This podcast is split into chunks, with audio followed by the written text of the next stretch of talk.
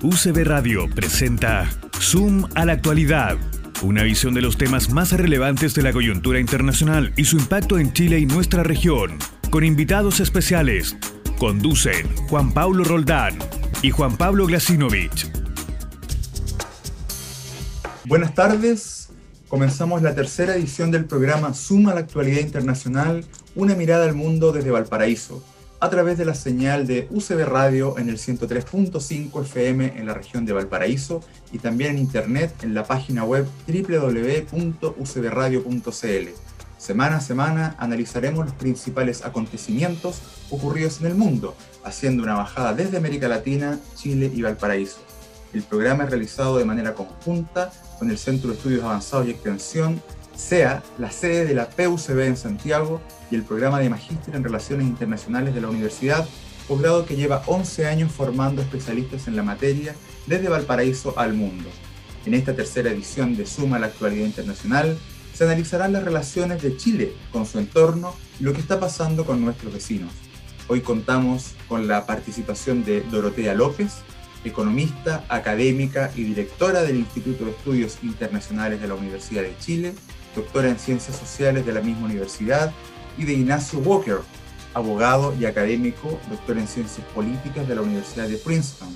Ha sido senador, diputado y ministro de Relaciones Exteriores. Actualmente es investigador senior en CIEPLAN y en la PUCB ha liderado el taller en descentralización y regionalización. Como es habitual, antes de la entrevista, el profesor Juan Pablo Glasinovich compartirá con nosotros una breve síntesis semanal de los principales acontecimientos que han ocurrido en el mundo. Buenas tardes a todos nuestros auditores y auditoras. Bienvenidos a esta nueva versión del programa. Un gusto compartir con ustedes. Y eh, hagamos, vamos a la síntesis semanal de las actividades eh, internacionales. ¿Qué podríamos destacar? Bueno, eh, América Latina, el caso de Paraguay, eh, siguen las protestas y desórdenes pidiendo la salida del presidente Mario Abdo por lo que se considera su mal manejo de la pandemia. El miércoles pasado eh, intentaron hacerle un juicio político en la Cámara de Diputados, lo que fue rechazado por pocos votos, pero sigue la efervescencia, siguen las manifestaciones en la calle y eh, no hay en, corto plazo una solución a la dramática situación sanitaria de falta de vacunas, falta de insumo en la, atención pública. Y Abdo se suma a una lista de gobernantes que están en la cuerda floja, producto de esta incertidumbre, este descontento acentuado por eh, la pandemia. Otro asunto relacionado con eh, América Latina es, son, es la migración hacia Estados Unidos. Eh, como sabemos, el presidente Biden cambió el esquema eh, desde una cerrazón que tenía el presidente Trump a inmediatamente a, abrir las normas, permitir que las familias se reúnan y tener un régimen más abierto para recibir a migrantes. Bueno, esto ha derivado en un masivo movimiento de personas, que hay que decir que también esto está abusado por las peores condiciones, especialmente en América Central, en atención a la pandemia, a los problemas económicos y a los problemas de seguridad. Eh, esto se está convirtiendo en un problema político interno en Estados Unidos. Los republicanos eh, están hablando de una invasión descontrolada de, de migrantes latinoamericanos y Biden alega y su administración alegan de que eh, producto de las disposiciones anteriores se desarticuló todo el sistema de, de, migración y hay que volver a armarlo y por eso esto hay un procedimiento todavía lento pero que ya se va a solucionar. Pero sin duda este tema va a repercutir en las elecciones legislativas a mitad de periodo Em, donde los republicanos tratarán de eh, asirse de este tema para restarle voto a los demócratas y recuperar eventualmente la mayoría en una o ambas cámaras. Eh, el, dentro de las medidas que está tomando Biden para frenar el éxodo eh, es que México cierre su frontera sur. Bueno, habría un acuerdo que a cambio de vacunas México restringiría el ingreso de personas desde América Central y también devolvería a migrantes. Eh, se dice que eh, no sería una donación de vacunas, sino que se está hablando también sería una suerte de cesión, que México tendría que devolverlas, pero claramente Estados Unidos apuesta a que México lo ayude en esta labor de contención. Em, en el resto del mundo, Estados Unidos, eh, el presidente Biden sigue moviendo su ficha en materia internacional de manera de recuperar el sitial que le corresponde y que en su visión habría quedado disminuido con la administración anterior. Eh, los casos llamativos de la semana es cuando eh, Biden tildó a Putin de asesino, eh, y esto, la verdad, que no, no es un exabrupto, sino que es una acción deliberada que responde a un plan de poner al presidente Putin y a Rusia en su lugar, considerando que Rusia intervino en los procesos eleccionarios anteriores, incluyendo la última campaña, y además se supone que habría intentado asesinar al opositor Navalny, y entonces Biden está mandándole un claro mensaje de que ya no se puede jugar con Estados Unidos y que Estados Unidos está dispuesto a tener una posición más dura, incluyendo el área cercana a Rusia, como es Belarus, donde eh, podría tomar una opción más proactiva de promover eh, la democracia en ese país que eh, está todavía bajo la dictadura con el apoyo de Putin. De momento, el Kremlin llamó a consulta de su embajador y las relaciones están tirantes. Con China también hubo otro round de alto nivel. Se reunieron los cancilleres de ambos países y, representantes del área de seguridad. Dos días en Alaska. Eh, la elección no fue casual. Eh, eh, ni el timing.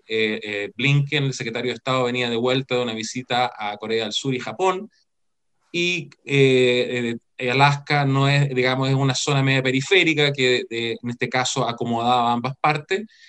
Eh, las reuniones, de acuerdo a los trascendidos y, al informe de los propios participantes, fueron duras. cada país representó duras críticas al otro en relación a su comportamiento internacional, asuntos internos. Y la verdad es que en sus declaraciones eh, cada uno mostró a sus audiencias que estaba siendo firme con la contraparte. Y esto es un primer round en esta nueva administración, eh, pero hasta ahora no indica que habría un cambio sustantivo de actitud en de Estados Unidos hacia China en, en cuanto a relajar la mano o tener una aproximación más consensuada.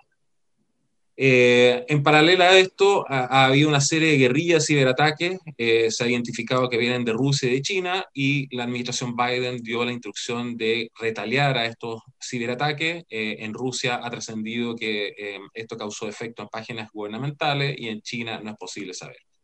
En relación a Europa y Turquía, eh, está por vencer el acuerdo que establecieron en el 2016 en, materia migratoria, en que Turquía se comprometía a no dejar pasar a los migrantes, básicamente los sirios, a cambio de ayuda económica europea. Em, ahora se, está, se tiene que volver a, hacer un acuerdo por otros cinco años, no, han llegado a puerto, eh, por lo tanto siempre está latente la amenaza de que si no se logra esto, pudiera repetirse el fenómeno en que ah, llegue un flujo masivo de migrantes a Europa.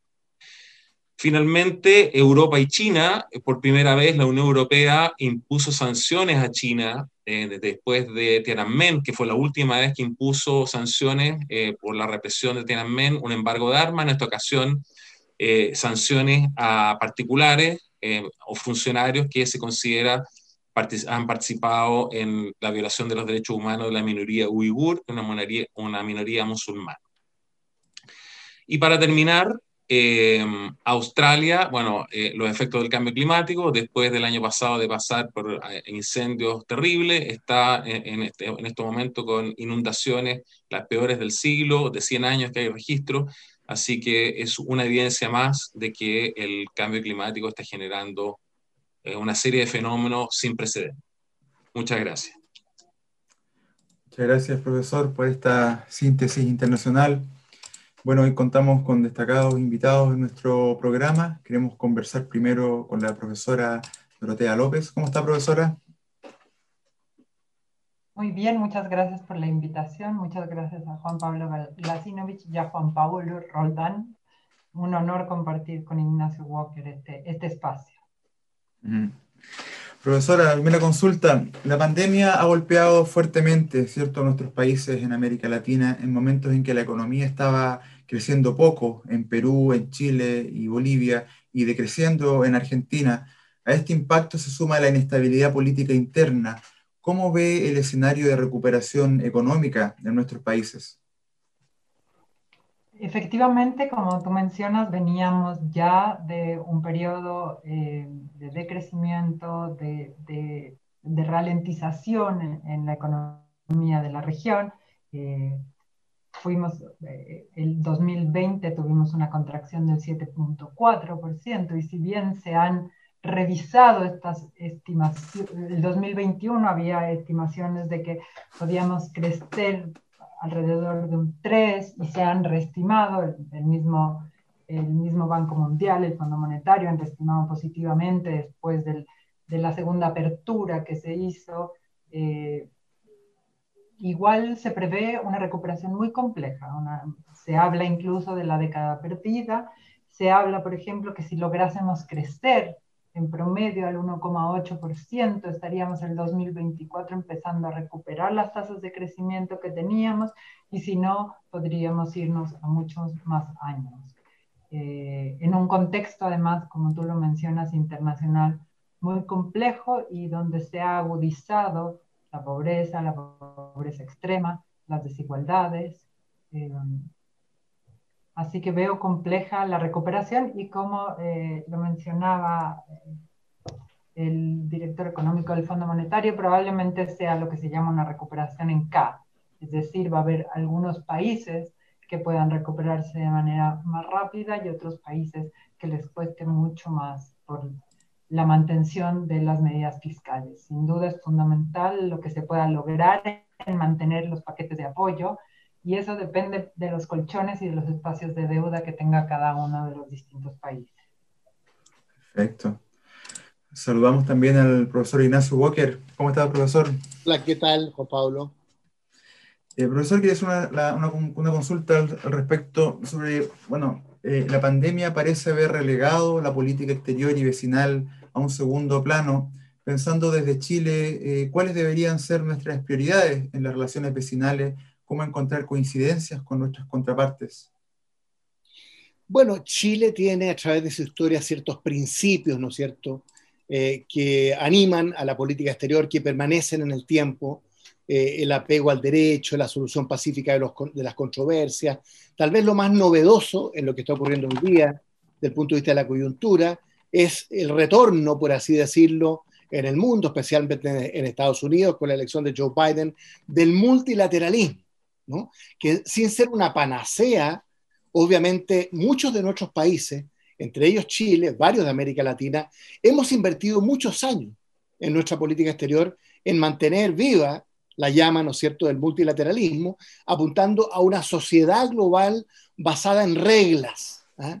las reglas del juego a quién benefician? A los países chicos, no a los países grandes, no a las potencias hegemónicas. ¿no? Ellos no necesitan de muchas reglas del juego.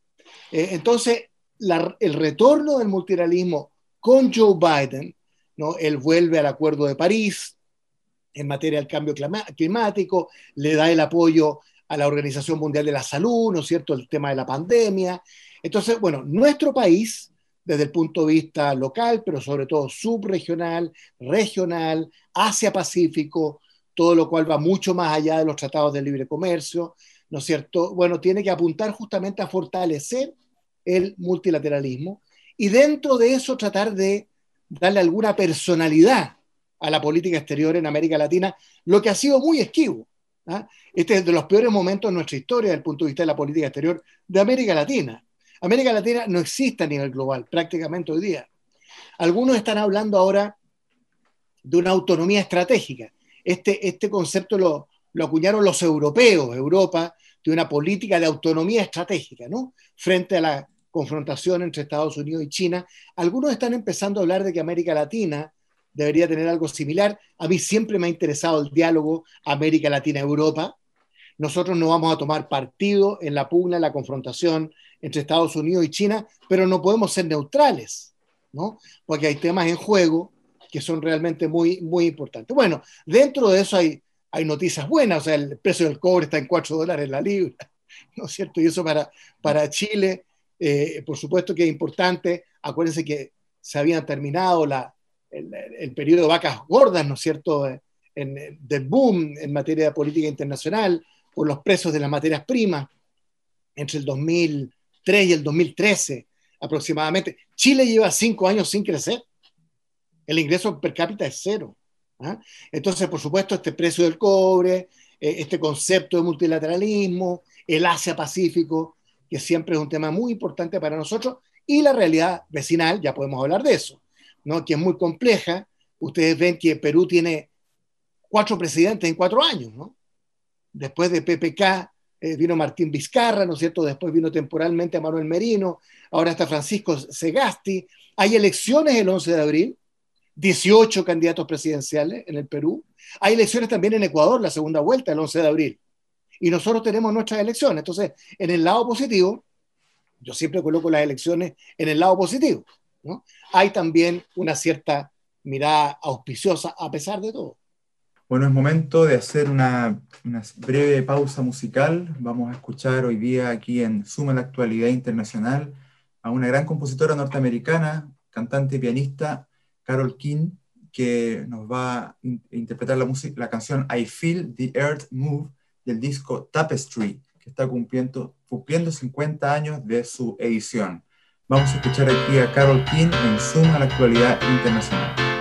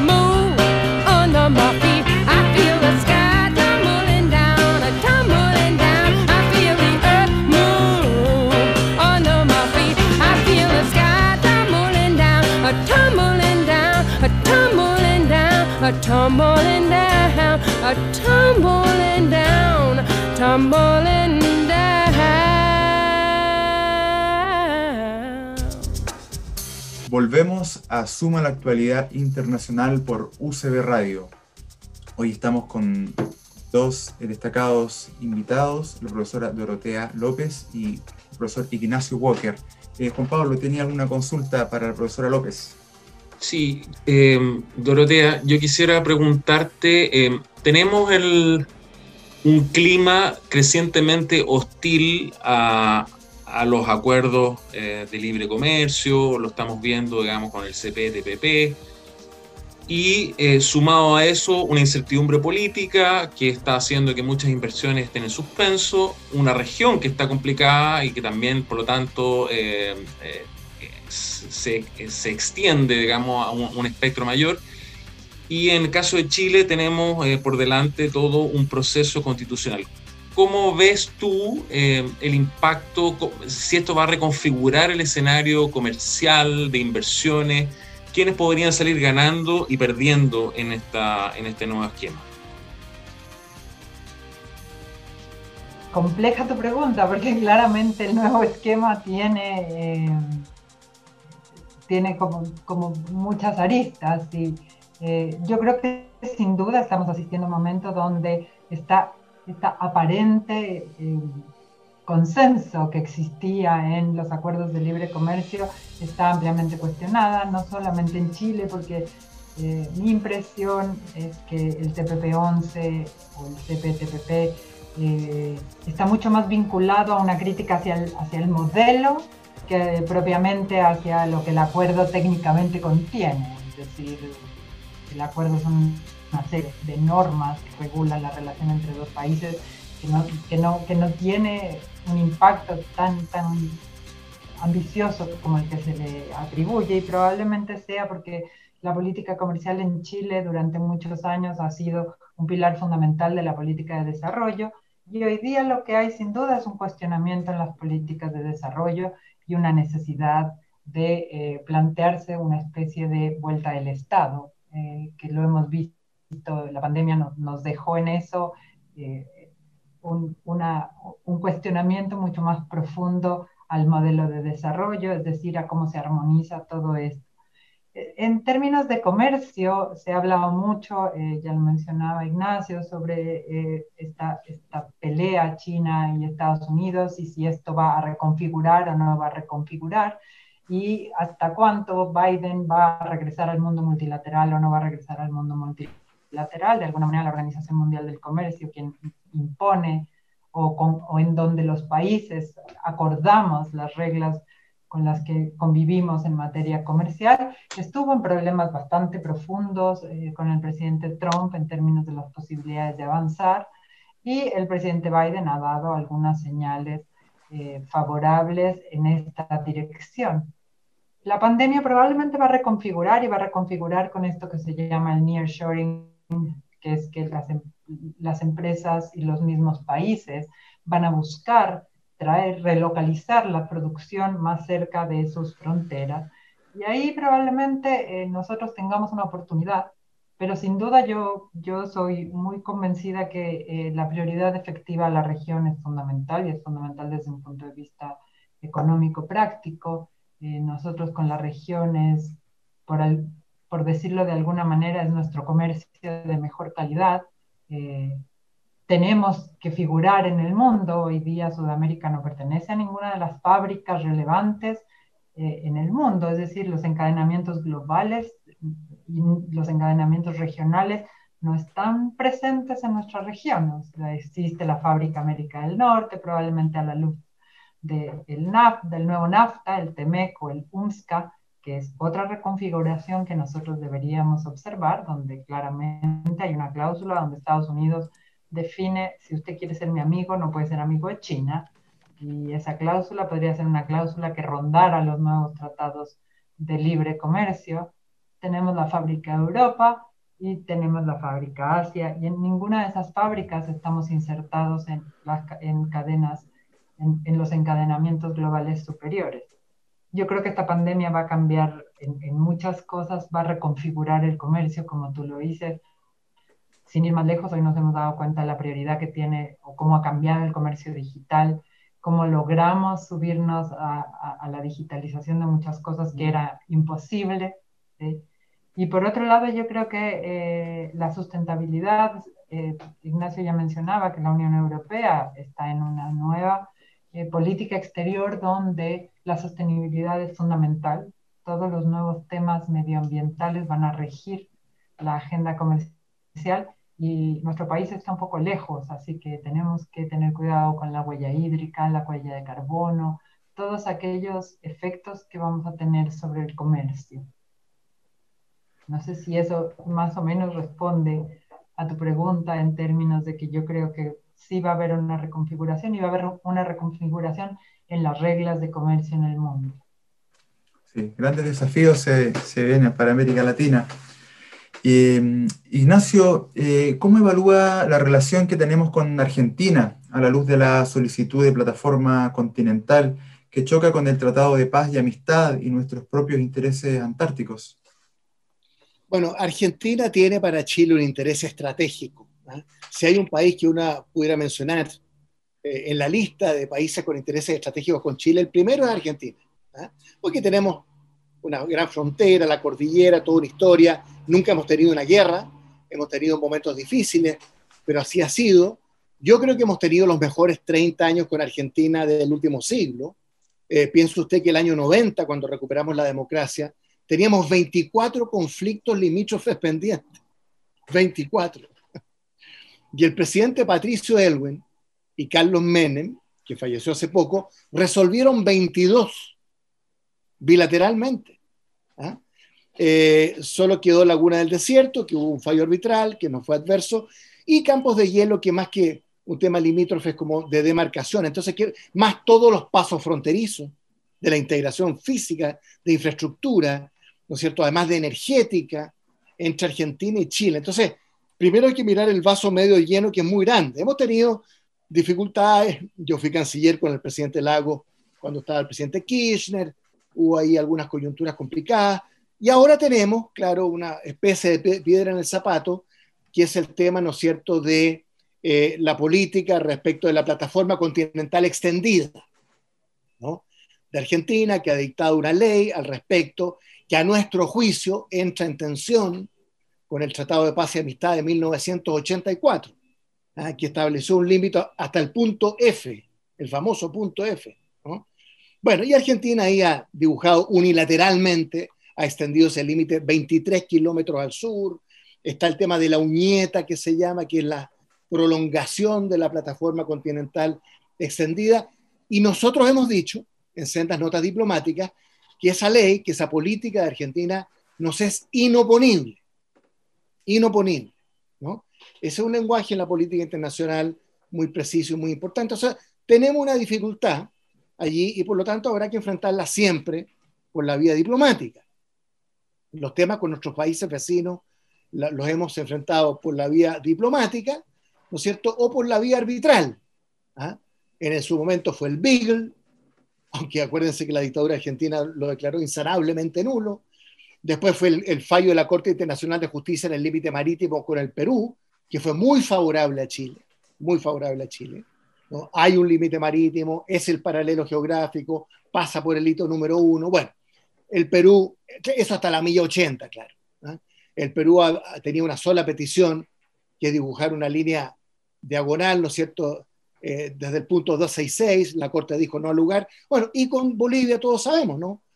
Un fallo en la Corte Internacional de Justicia absolutamente favorable para Chile. Entonces, la verdad es que en la medida que actuamos conforme al derecho, a la solución pacífica de las controversias, a la vía diplomática, ¿no? y en su defecto a fórmulas arbitrales, como las que he mencionado, eh, yo creo que tenemos que concentrar los esfuerzos en lo que verdaderamente interesa a nuestros pueblos, especialmente en medio de esta crisis sanitaria, económica y social. Porque ahí estamos Perú, Bolivia, Argentina y Chile, toda América Latina y todo el mundo. Una crisis económica, o sea, sanitaria, económica y social. Ese es el foco de nuestra política. Ahí tenemos que mantenerlo.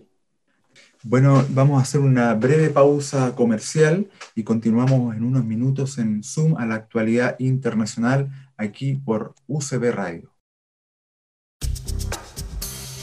Volvemos a Zoom a la actualidad internacional aquí en UCB Radio. Profesor Glasinovich. Sí, yo em, quisiera volver al tema de la integración y mm, este contraste de, que dejó al desnudo, en mi opinión, digamos, la pandemia, es que los países venían trabajando una serie de mecanismos de integración y eh, cuando vino la pandemia, cada uno se volcó a tratar de solucionar sus propios problemas. Em, ¿cómo, ¿Cómo salir, digamos, o cómo qué cosas debemos fortalecer hacia adelante para que realmente cuando venga una coyuntura que se van a volver a repetir, podamos actuar de consumo, eh, como por ejemplo el tema de las vacunas, eh, el tema del movimiento de las personas, el tema migratorio, tantos otros eh, que en estos momentos estamos abordando individualmente, prácticamente sin ninguna coordinación. Y hago una pequeña extensión al tema de la Alianza del Pacífico, Dorotea, que un, un mecanismo que se veía tan promisorio, pero que en estos momentos dos de los cuatro lo tienen bastante, digamos, eh, dejado de lado. Entonces, ¿qué puede hacer Chile? ¿Qué pueden hacer Perú? Eh, en esta idea central de generar mayor coordinación. ¿Qué es lo que falta? ¿Qué es lo que habría que hacer pensando a lo mejor desde Chile? Porque no podemos hablar por los demás. Mira, eh, yo creo que ayer escuchaba a Félix Peñas y a Enrique Iglesias hablar sobre, sobre el Mercosur, sobre un poco qué había que hacer a 30 años del Mercosur para, para hacerlo eh, renacer. Y quizá la, la, gran conclusión de ambos es que este es un momento de grandes acuerdos políticos, es decir, no, no, de revisar acuerdos, no de, no de refundar nuevos tratados, no de inventar nuevas estrategias, Ahora, yo no sé si, si en este momento eh, es posible que alguno de los países con sus propios problemas internos tome liderazgo en esta materia y yo creo que ahí eh, más bien vamos a tener que empezar por, por integraciones de facto un poquito, a lo mejor, como lo decíamos, con, con, mayor prioridad efectiva hacia la región, es decir, explotar espacios como lo son las, las, capacidades agroalimentarias que tenemos conjuntamente de llegar a mercados más grandes o el efecto en nuestras pymes. Nosotros sabemos que en materia de integración, la, la pequeña y mediana empresa tiene mucha más facilidad de poder integrarse con los vecinos que integrarse a grandes mercados que le son más desconocido. Igual yo creo que ahí tenemos un rol en la sociedad del conocimiento, las universidades, los centros de investigación, la capacidad que tengamos eh, de, unirnos eh, regionalmente para poder hacer eso. La Alianza del Pacífico, yo encuentro como tú que, que está un poco está un poco venida menos, es, es decir, el presidente mexicano en algún momento dijo que la política que la mejor política exterior era la interna eh, y no ha demostrado un, interés particular por la Alianza del Pacífico ni por el esquema de la Alianza del Pacífico, que a lo mejor era prometedora porque tenía un esquema bastante similar a los tratados de libre comercio. Y eh, Colombia tampoco ha, ha, demostrado, como tú lo mencionas, eh, y yo tampoco veo ningún, la misma Costa Rica que iba a ingresar, tampoco, tampoco siguió con su proceso de ingreso a la Alianza del Pacífico, por lo cual, pese a pequeñas acciones que me parece que son destacables y que, y que podrían ser importantes, no me parece que la Alianza del Pacífico pueda lograr eh, un acuerdo. Y esto preocupa también porque se acaba de firmar el RCEP, el acuerdo regional con más países, donde está el Asia, principalmente y, los africanos luego también firmaron un acuerdo entre ellos y América Latina seguimos sin lograr tener un acuerdo entre nosotros. En materia de cooperación, yo creo que ha habido algunos ejemplos interesantes. Eh, Centroamérica se movió entre ellos con, con una política de, vacunación en la medida de, de, lo que les es posible que han ido avanzando y quizás su proceso de integración es como el el proceso de integración que a lo mejor podríamos decir que en la región es un poquito más ágil, pero, pero sí creo que una de las grandes preguntas y que se hacía con, en, este, en este panel con, con, con Iglesias y con Félix Peña es un poco decir, ¿y quién va a liderar esto en la región? O sea, yo creo que el gran tema es quién va a liderar y quién tiene la capacidad de liderar en la región. Y yo creo que eso lo podría contestar Ignacio.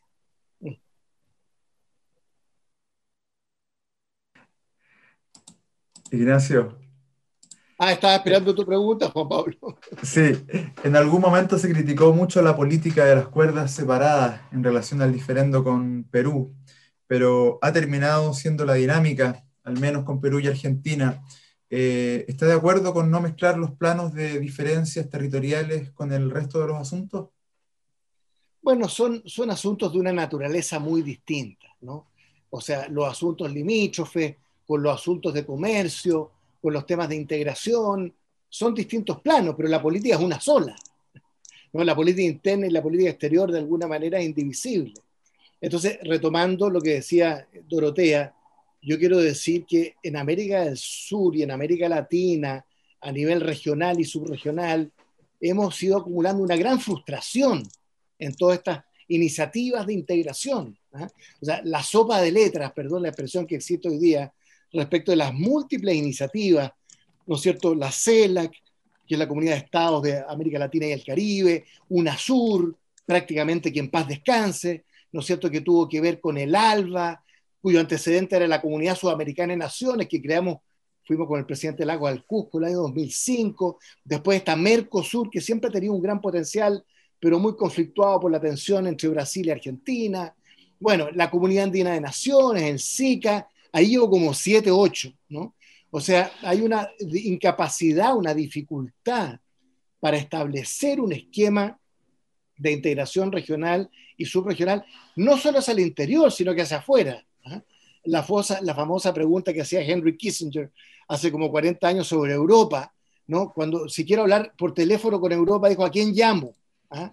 Bueno, hoy día Europa tiene un interlocutor. La Unión Europea, la Comisión, Europea, hay un interlocutor, ¿no es cierto? Hay un encargado de asuntos exteriores. América Latina no tiene nada parecido, ¿no? Nada parecido.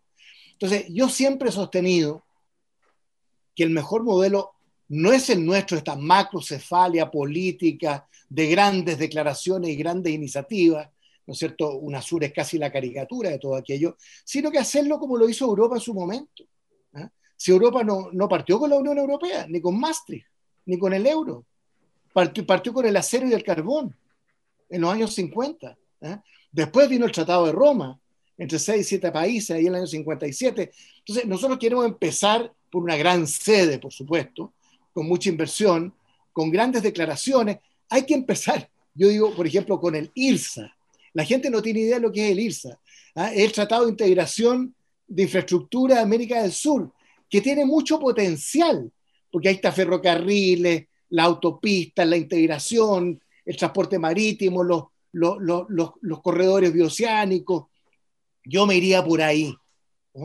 Eh, y en la medida en que uno va construyendo de menos a más eh, eh, aspectos de integración que la gente pueda percibir, que le cambia su vida, ¿ah? ahí podemos ir aspirando a más. Pero entonces, este esquema de, América Latina de inflación ideológica y y retórica, ¿no es cierto?, para conseguir muy poco, casi nada, yo creo que es muy frustrante. Por ahí, por ahí no va la cosa. Trenes. Bueno. ¿Ah? trenes. Yo siempre me he preguntado por qué no tenemos trenes. Trenes. exportamos carga pesada. cualquier país en el mundo que exporta carga pesada tiene trenes. Lógico. Y con las distancias que nosotros tenemos, no somos capaces de tener trenes Sí, los europeos tienen una red ferroviaria envidiable. Así es, hay mucho que tenemos pendiente todavía en América Latina. Bueno, en estos complejos días que enfrenta nuestro país y el mundo, hoy vamos a escuchar a un cuarteto irlandés conformado por cuatro hermanos. El cuarteto se llama The Course, quienes nos traerán esta bella canción titulada Breathless.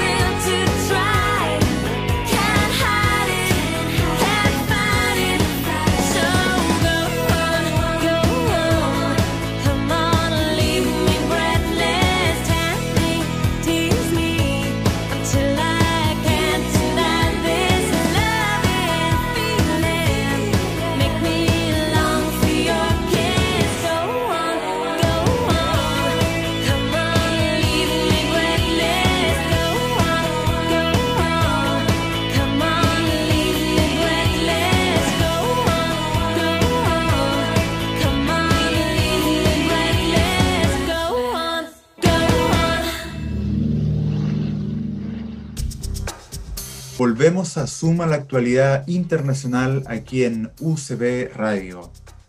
Bueno, como estamos conversando, cierto, es mucho lo que tenemos pendiente todavía en América Latina, más aún en este contexto de, pandemia que estamos, que estamos viviendo. Para la profesora López, tengo una pregunta. Eh, de una política comercial abierta, ¿cierto? Estamos pasando a una creciente resistencia a suscribir nuevos acuerdos comerciales.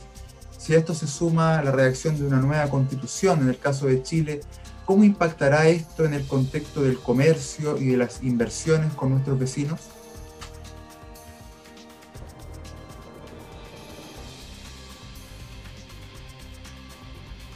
Es cierto que hay una reticencia a, firmar nuevos acuerdos, o probablemente no sé si a firmar nuevos acuerdos, porque también acabamos de firmar el acuerdo con Brasil y no hubo una reticencia al acuerdo con Brasil. Hemos avanzado en capítulos de género eh, que hemos modernizado en muchos de nuestros acuerdos.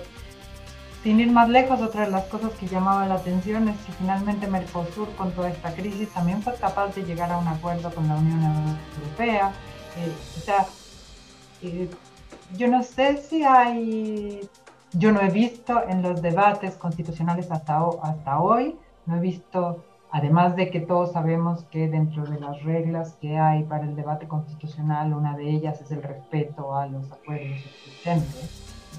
Eh, yo no veo hoy una, una queja fundamental sobre los tratados de libre comercio. Hay una queja, como lo decía al principio, sobre el modelo, por lo cual yo ahí tengo la percepción de que eso no, necesariamente nos va a tener efectos. Hoy día es innegable el nivel de, si uno ve el índice de apertura chileno, está entre el 60 y el 70%, depende del año que uno lo vea, cuando estamos hablando que Estados Unidos tiene un índice de apertura del 20%. O sea, pensar que eso va a llevarnos a cerrar las fronteras o, o a que haya mayor consenso alrededor del cierre de fronteras, me parece que no. Y la otra cosa es que yo creo que económicamente, yo siempre parto mi clase preguntándole a los estudiantes cómo nos relacionamos económicamente y los estudiantes dicen a través del Tratado de Libre Comercio.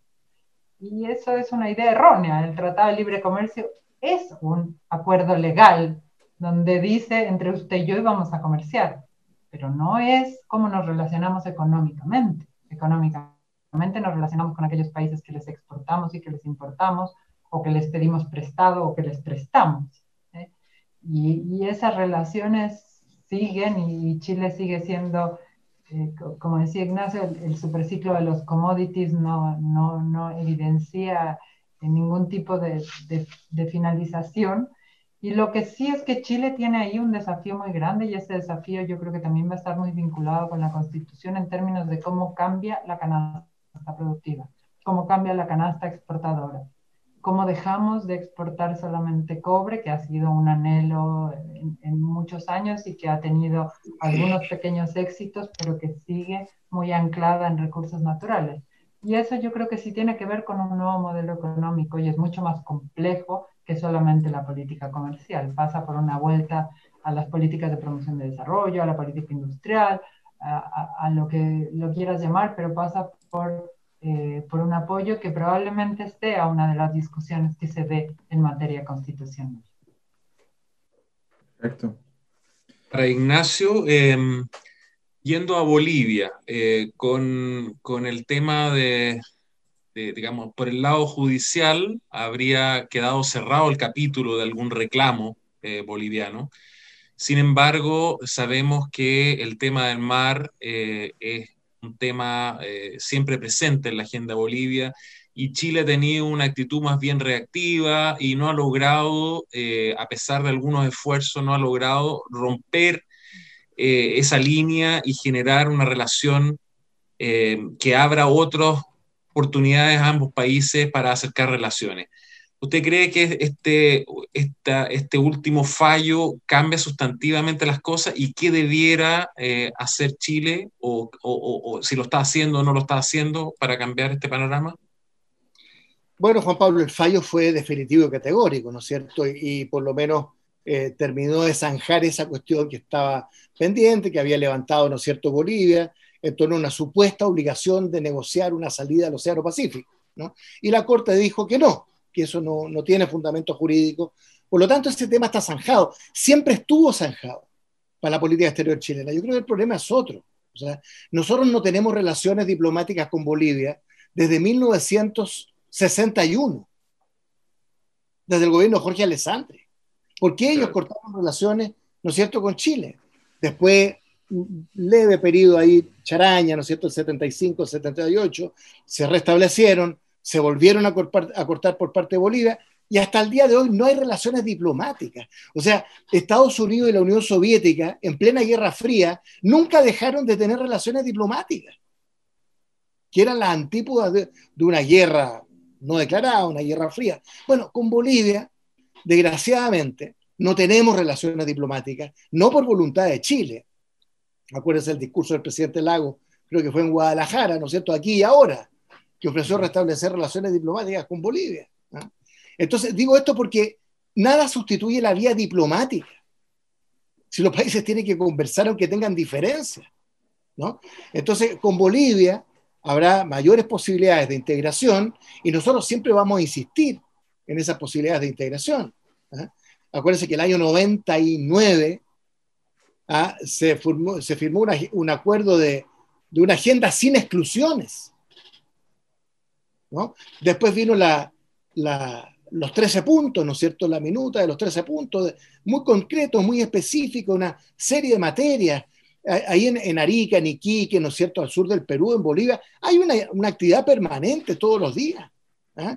que, que, es de mucha fluidez, a pesar ahora de los problemas de la, de la pandemia. Entonces, Chile seguirá haciendo, cualquiera sea el signo político del gobierno, todo nuestro esfuerzo para poder restablecer relaciones diplomáticas con Bolivia, avanzar en, términos de, temas de integración económicos, comerciales, políticos, culturales, ¿no? porque aquí hay un no diálogo de, todo, que tiene toda una historia. ¿no? Bueno, esto había sido zanjado en el Tratado de, de 1904, uno de cuyos puntos contempla el acceso hacia y desde el Océano Pacífico. Ahí están los puertos, están las aduanas, ¿no es cierto? Está el ferrocarril. Entonces, bueno, eh, no nos cansaremos de decir que con Bolivia tenemos grandes posibilidades, pero Bolivia está en una guerrilla interna día. Ustedes vieron la película, los videos ayer y anteayer, ¿no es cierto? Janine Añez, la presidenta ahora derrotada o depuesta, está en, imputada, ¿no es cierto?, en, en tipo, en delitos. Entonces, bueno, y el presidente Evo Morales también hay que decirlo. Yo soy crítico del presidente Morales, pero tuvo éxitos importantes. Fue depuesto por un golpe militar. Si lo, lo, lo que hubo ahí fue un golpe de Estado. Yo lo dije en un tuit esa noche, así que no estoy diciéndolo ahora eh, ex. ¿ah? O sea, cuando el jefe militar, con todo el cuerpo militar, da una conferencia de prensa ¿no? y le pide al presidente de la República que renuncie, ¿eh? y el presidente y el vicepresidente renuncian, eso se llama golpe de Estado en cualquier parte del mundo. Pero bueno, seguiremos, seguiremos, Juan Pablo, insistiendo y abogando, ¿no es cierto?, por la mayor integración con nuestros tres vecinos con, Perú, con Bolivia, con Argentina. Y claro, la principal piedra en el zapato es con Bolivia, pero porque ellos insisten en no tener relaciones diplomáticas, que es lo básico. Perfecto. Profesora López, eh, bueno, ya vamos terminando el programa, va quedando los últimos cinco minutos. Eh, la pandemia ha dejado al descubierto la fragilidad del entramado, ¿cierto?, de las relaciones entre los países, las relaciones estatales entre los países vecinos, con un cierre de fronteras, medidas internas y acciones de política exterior, con escasa o nula coordinación con los gobiernos. Cada país ha enfrentado solo la contingencia, al menos en buena parte de este periodo. ¿Qué lecciones y enseñanzas podemos extraer hacia adelante para actuar más unidos?